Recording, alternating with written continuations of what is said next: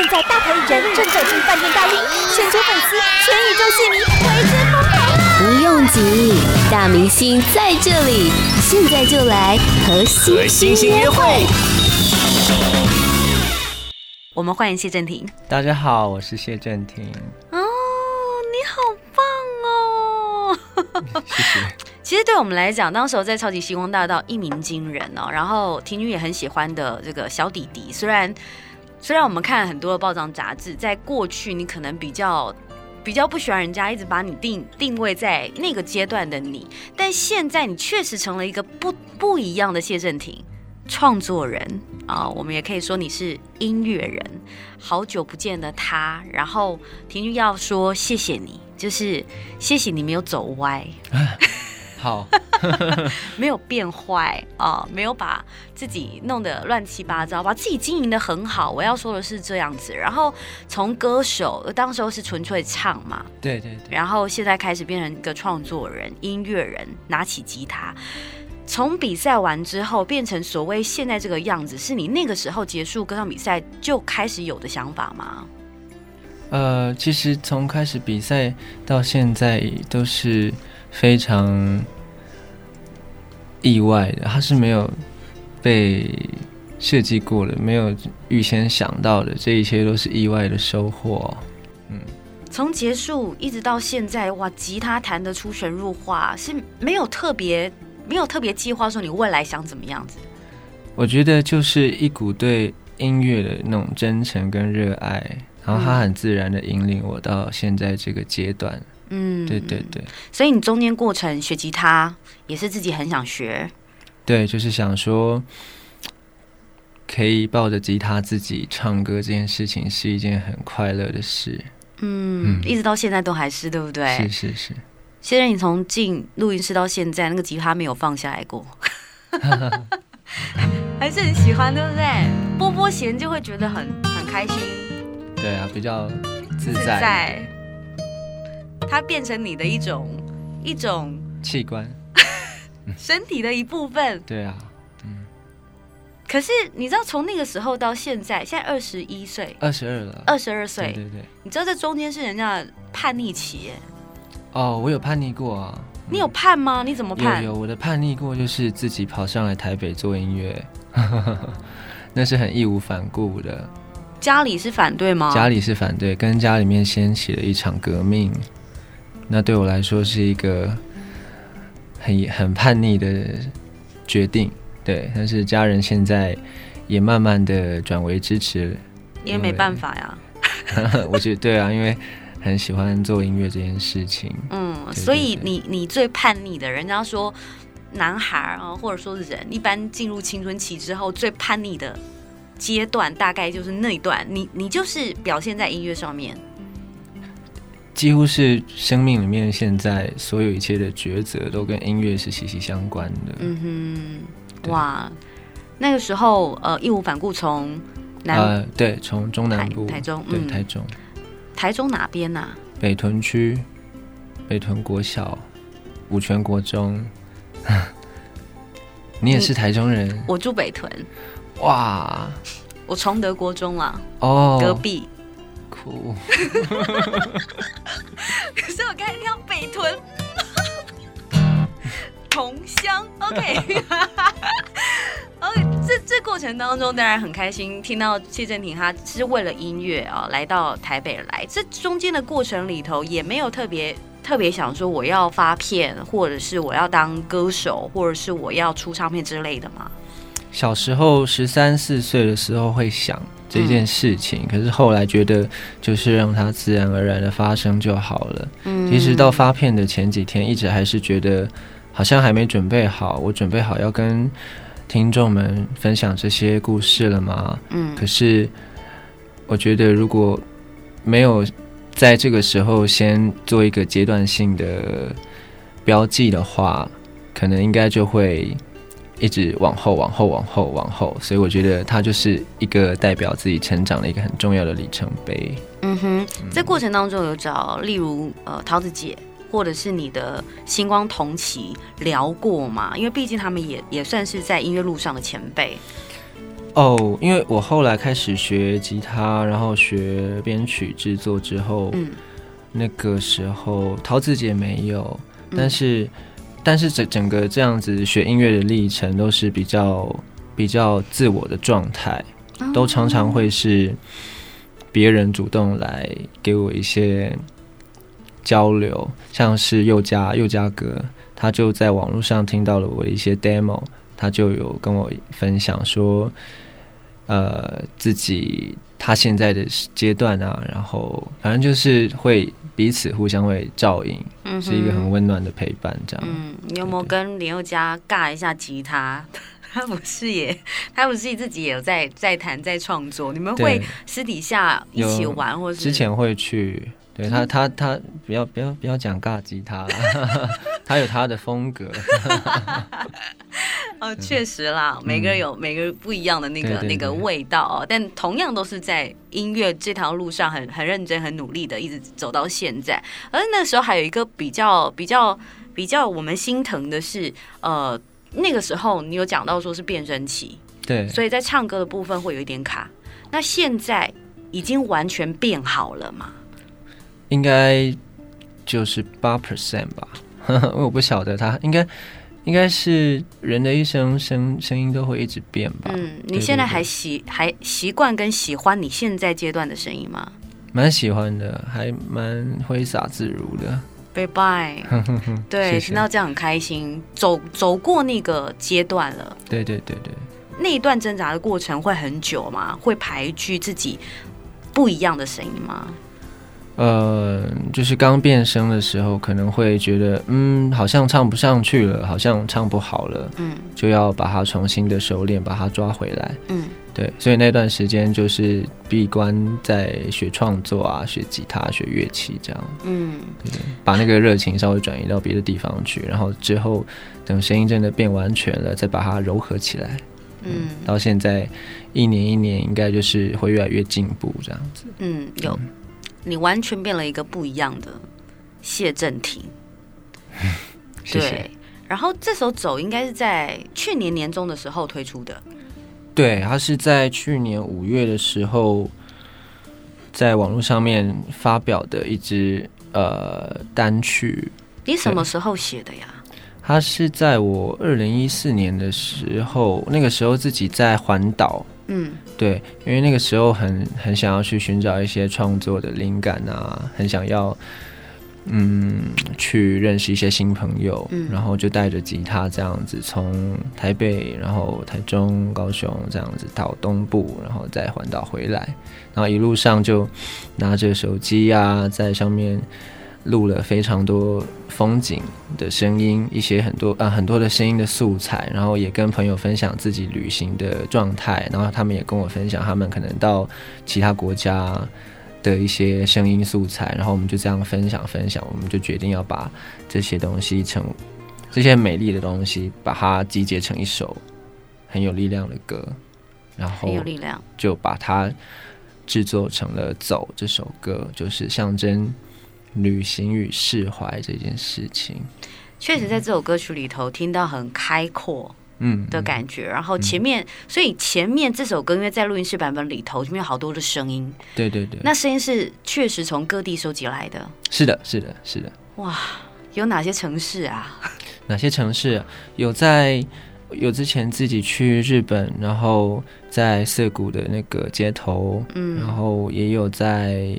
呃，火车上声音，还有朋友的那个在，应该是哪里？我有点忘记了，在美国的哪边呢？哇，对，我知道那地方啊，加州吗？好像是加州。嗯哼，对，然后还有澳洲，澳洲他有人去澳洲跨年，哦，对，然后自己在台湾搜集的，觉得很很很特别美丽的，就是那个台东的星星部落的那边的。虫鸣鸟叫声，我放在歌曲的最后面，就是唱到迈开脚步，我往前走，终点在哪？从来没想过。那个后面的那个虫鸣鸟叫声，就是来自台东的星星部落。你你写这首歌曲的时候，心里是得到释放的吧？那个时候，其实自己心里面是有一些些低潮，所以我才决定要去旅行。嗯，但是我自己有写一个版本的歌词，原本这首歌其实叫做叫做河河，嗯，叫 river, river，对。然后，但是我觉得那个时候的状态可能不太适合写出我理想中的歌词，所以这这首歌找来了那个葛大葛大为。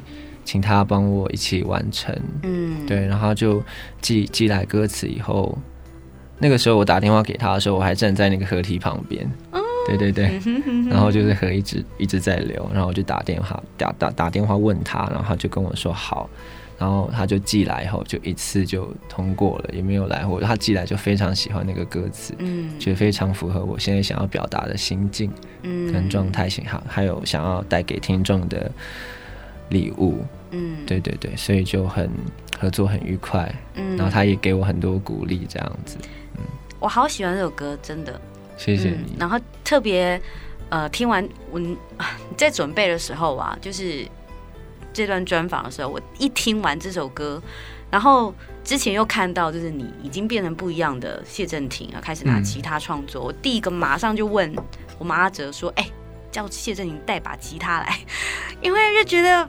他一定要在广播上再一次跟大家分享他现在的呃呃呃，不管是指法好了啦，哈，歌声状态，我觉得我觉得那个感感染力非常的强大，可不可以来一下？就走。好啊。呃，我唱一遍歌吗？唱呃从中段，然后呃一一小趴，可以吗？好，好，嗯。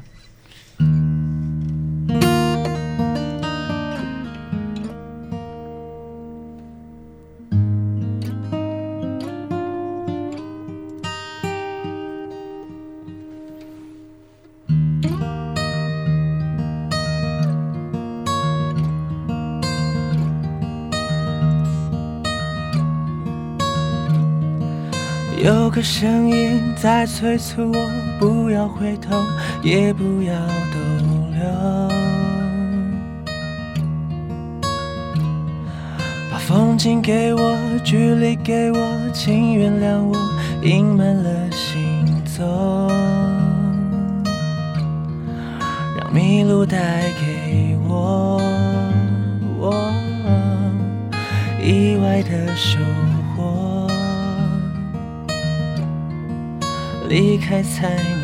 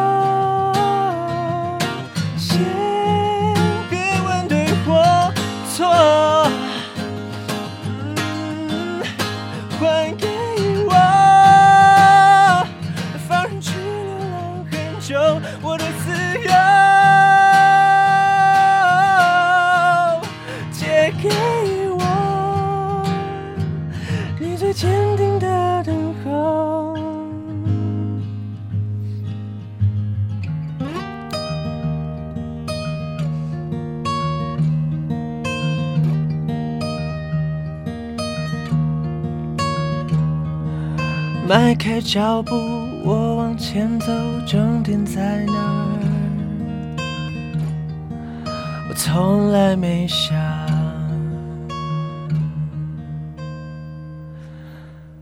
过。好好听哦，真的。谢谢。走。吉他其实是贯穿你这整张专辑很重要的灵魂，他是我的伙伴，嗯，我跟他一起说话，嗯、而且，呃，他不只是谢震廷拿来创作哦，包括我们打开歌词本，其实耳耳耳耳机一戴上，听到很多的呃这个呃吉他包装的音乐里头的配器，吉他也都是你自己弹的，是的，没错，每一首。也是我自己编的，嗯，哇。天呐，才子，感谢。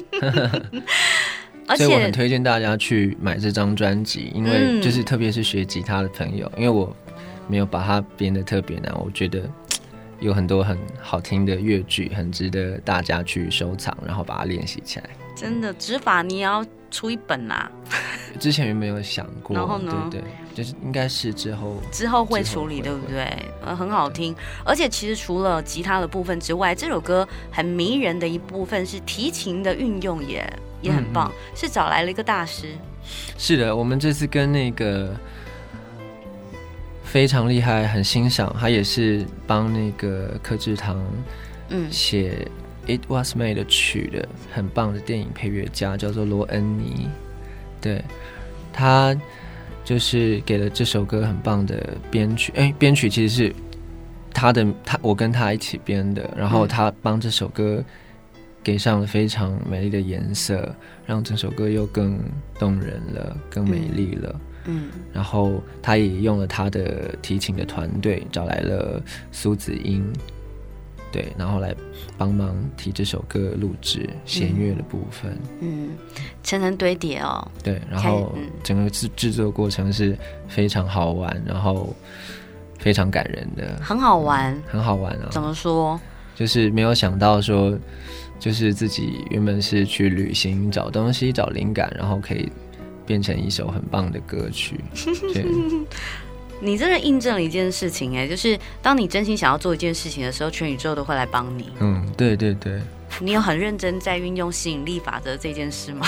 还不错哦。当然，回到这张专辑，这张专辑叫《查理》啊、嗯。一开始听到的时候觉得很特别，哎，查理布朗查理吗？不是哎。其实也可以哦。哎，为什么？怎么说？为什么这张专辑叫做《查理》？查理其实是。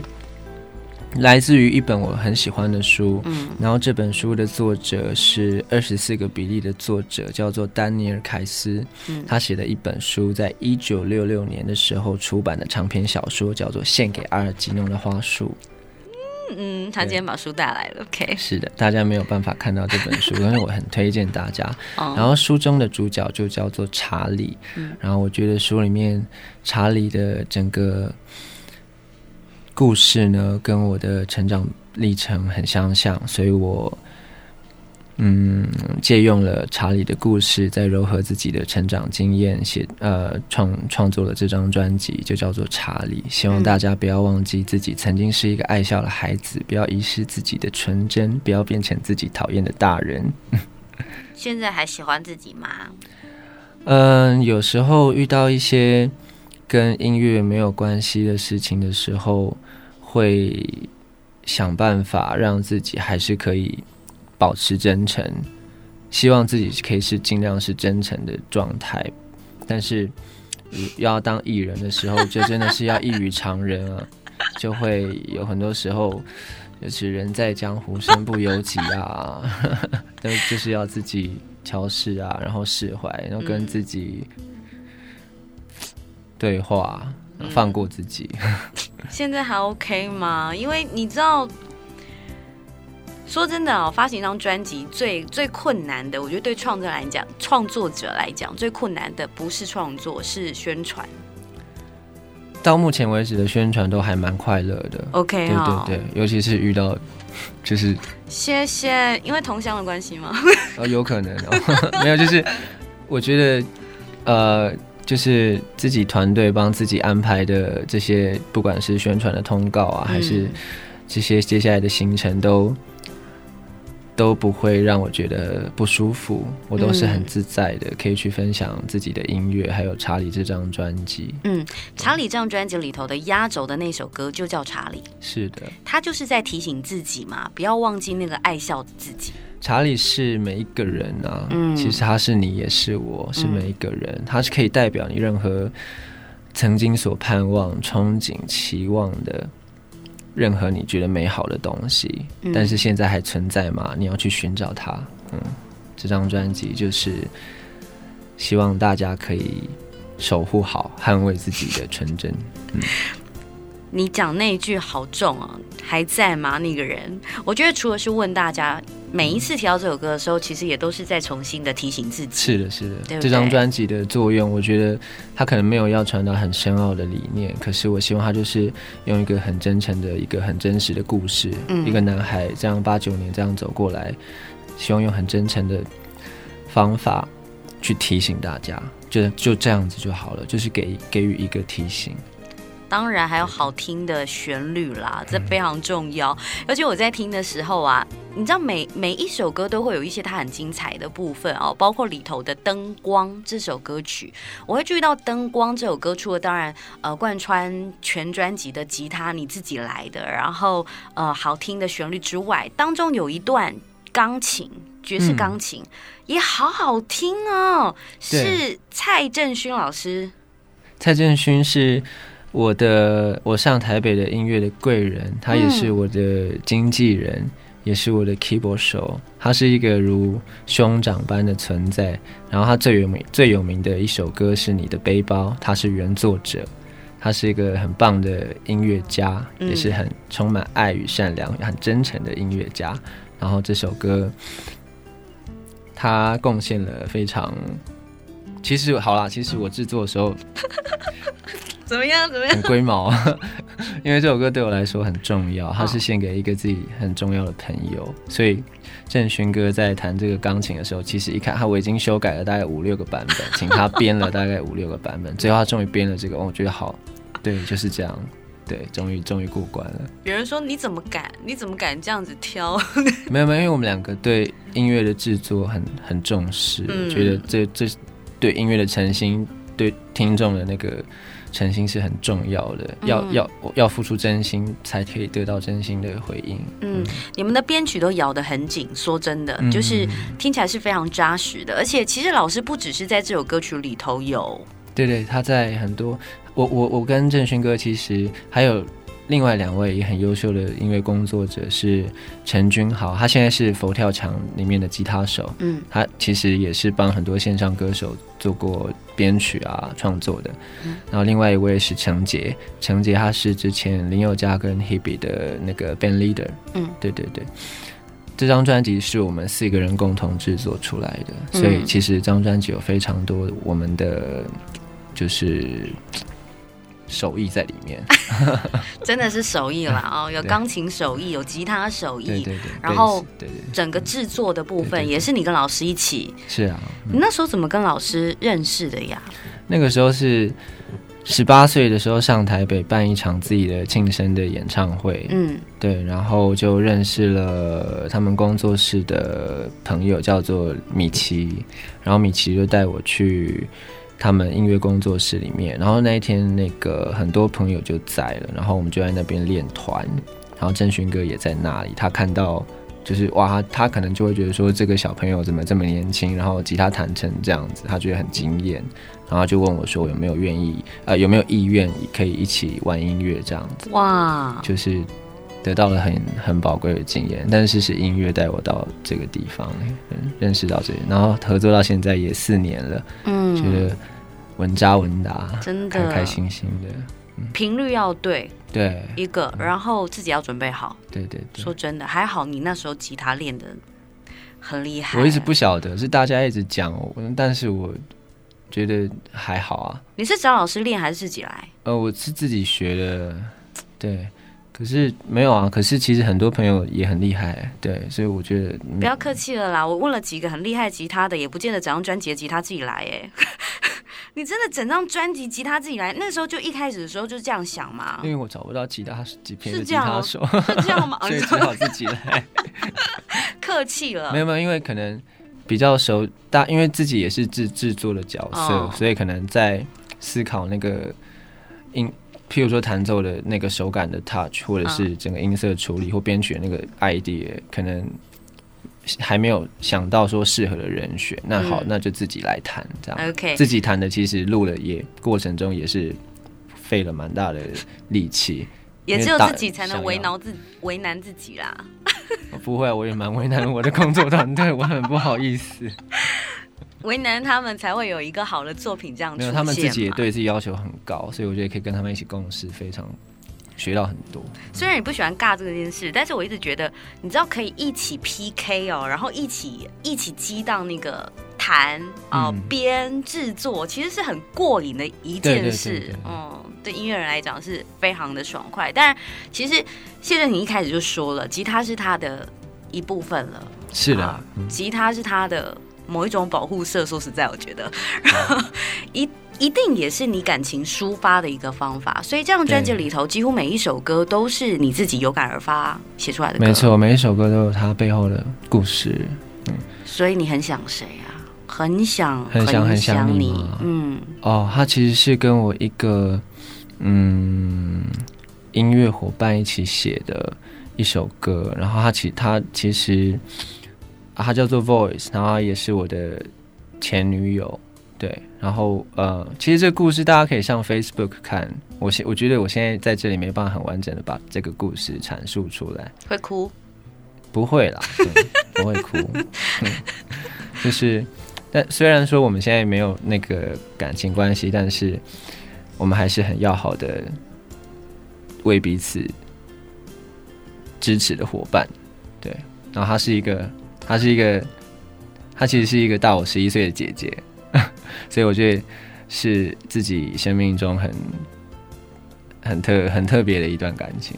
你今天讲到她，还是会、嗯、还是会有一些一些跟提到别人不一样的感觉。嗯，嗯，多少吧？走了很久吗？其实还还还还可以啦，就就还好。干嘛不继续走下去？谈谈恋爱很好啊，对，感情有寄托。我，还太年轻了，只能这样讲。年纪不是问题，就是那个很多很多事情还处理的不是太成熟。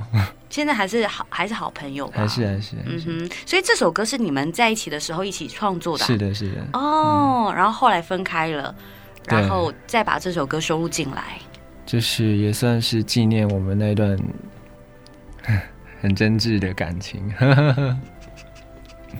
但我今天不能唱这首歌，为什么？因为我没有带钢琴了，我也不会弹。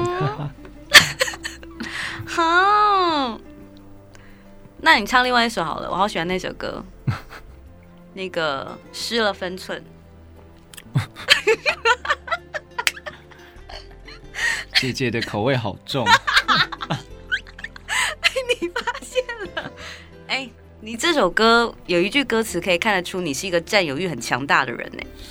没有，他其实整张专辑里面，他就是依循着献给阿尔吉农的花束里面的查理，他在从智能障碍者变成天才，再从天才衰落成智能障碍者这个整个心理阶段，它里面就是用。因为他是被实被实验室抓去做实验的人，嗯哼，对，然后里面的书就是用成长报告的方式在记录，它就是一篇很像是一本日记一样，嗯哼，对。然后我我这张专辑的脉络也是依循的这本小说，然后《失了分寸》这首歌就代表着查理在他非常聪明，非常聪明，他是天才了，但是他却非常的不快乐。它就是代表那个很 黑暗的阶段，那首歌大概是这样。这首歌是在代表比较黑暗阶段、黑暗时期的。嗯、对对对。这首歌写的时候，是我跟女朋友吵架的时候。是现任女朋友还是前任女朋友？啊不啊不啊！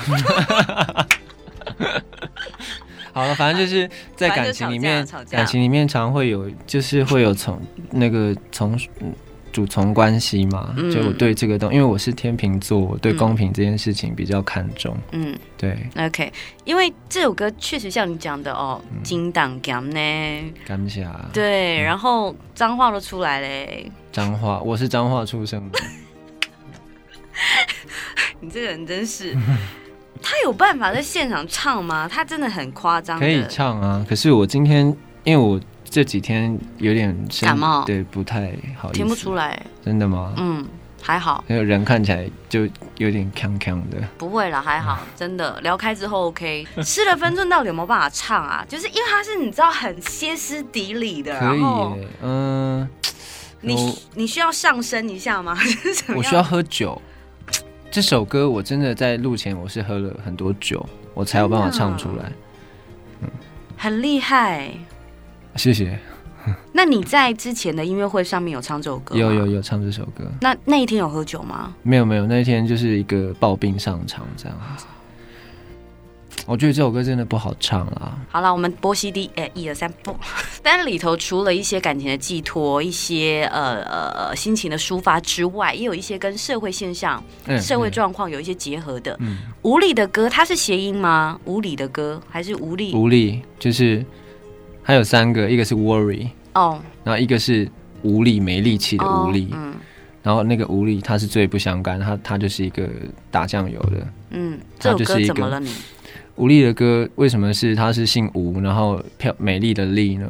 我是要让这首歌它看起来很漂亮。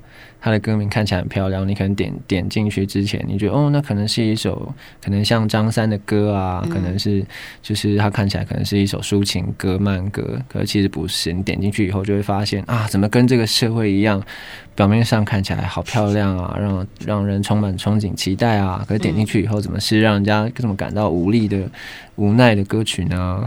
大概是这样子的心情。家里面就在唱这个黑暗的世界啊，这个整个世界没有人是真心的对人，没有人把人当人看。它其实也代表着那个查理在中间时期那段变聪明的黑暗时期的那个时期代表的歌曲里面，反正就是那三首死地活赖无力的歌跟失了分寸。嗯，我这样看着你啊，然后我就觉得你真聪明。拿这个查理的身份啊，在写这些歌曲，可是明明那个查理就你啊，嗯，浪漫嘛，天秤座，嗯嗯，这么聪明，所以我说自己跟这本书糅合起来，啊，那里头的曲风也很多元，包括了 You Found You Found Me，You Found Me，yeah, 嗯，嗯，这个我就可以唱了，OK。来吧，好啊，好啊，好啊，来吧，直接唱吧，很不一样，跟专辑里头的味道都不太一样。呃，对，因为我今天只有带木吉他，所以、欸、所以你也会饶舌一下吗？好啊，好啊，OK。所以大家今天听到的会是就是 acoustic 的版本，OK。还是建议大家可以去听那个 full band 的版本，很精彩哦。嗯嗯，好，You found me，所以。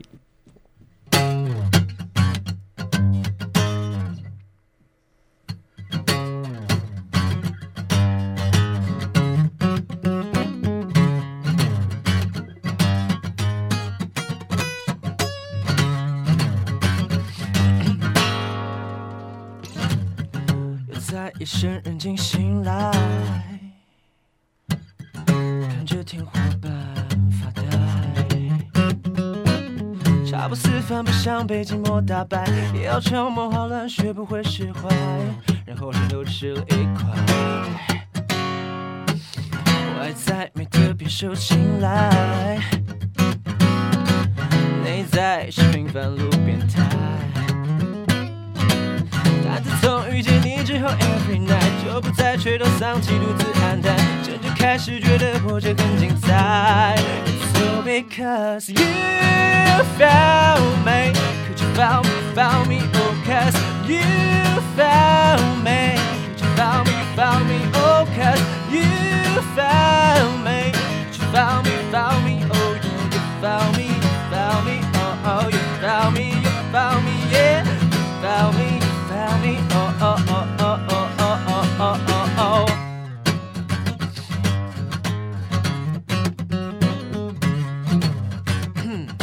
I have something to say. 并没他们口中说的那么的重要，也许年纪还小，做起事来并不是那么的可靠，也许说话不太礼貌，也许脸色不太好，但这些举动只是渴望被你们注意到。谁不害怕面对自己的太平凡？啊，说的自以为是，是想抓住一点虚荣感，结果话才说到一半，我就搞得进退两难，引来许多反弹，活该。但也没什么不好，我主张顺其自然，人生嘛难免有喜怒，有苦有难，反而要感谢这些人，爱你的讨厌你的，要是他们，你也不会找到这些答案。这些全部都是成长的路，没经过一棵树，代表更进一步。不走太远，会走上错的路，不怕迷失无助。It's all because you found me you found me, found me,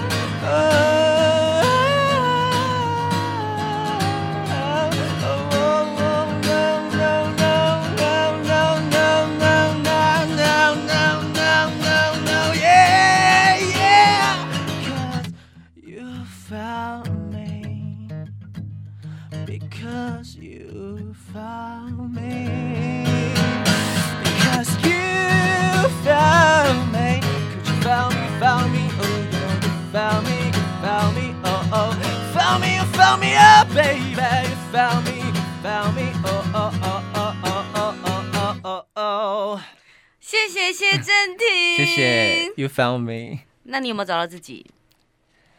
呃，有时候有，有时候没有。OK，查理又出现了，希望他找到自己，而且喜欢自己。最后，这个我觉得很多的呃专辑里头的东西，但是你要自己听了专辑才会特别感受的深刻哦。但是更重要的是，我觉得大家应该要来现场听你的。Life，OK，所以大家就锁定谢振廷的 FB 啦。好，欢迎大家上我的 Facebook 搜寻谢振廷，嗯，就打谢振廷的谢，谢振武的正，谢长廷的廷就会出现了。嗯，最后这张专辑想跟大家说什么？要不要再简单的分享一下？查理是你，也是我，我们都是查理，我们都曾经是那个天真、善良、真诚的小孩子。希望我们永远都不要忘记他。不要忘记查理，每个人的心中都有一位查理。嗯，这位查理要开心，谢谢查理。好，谢谢。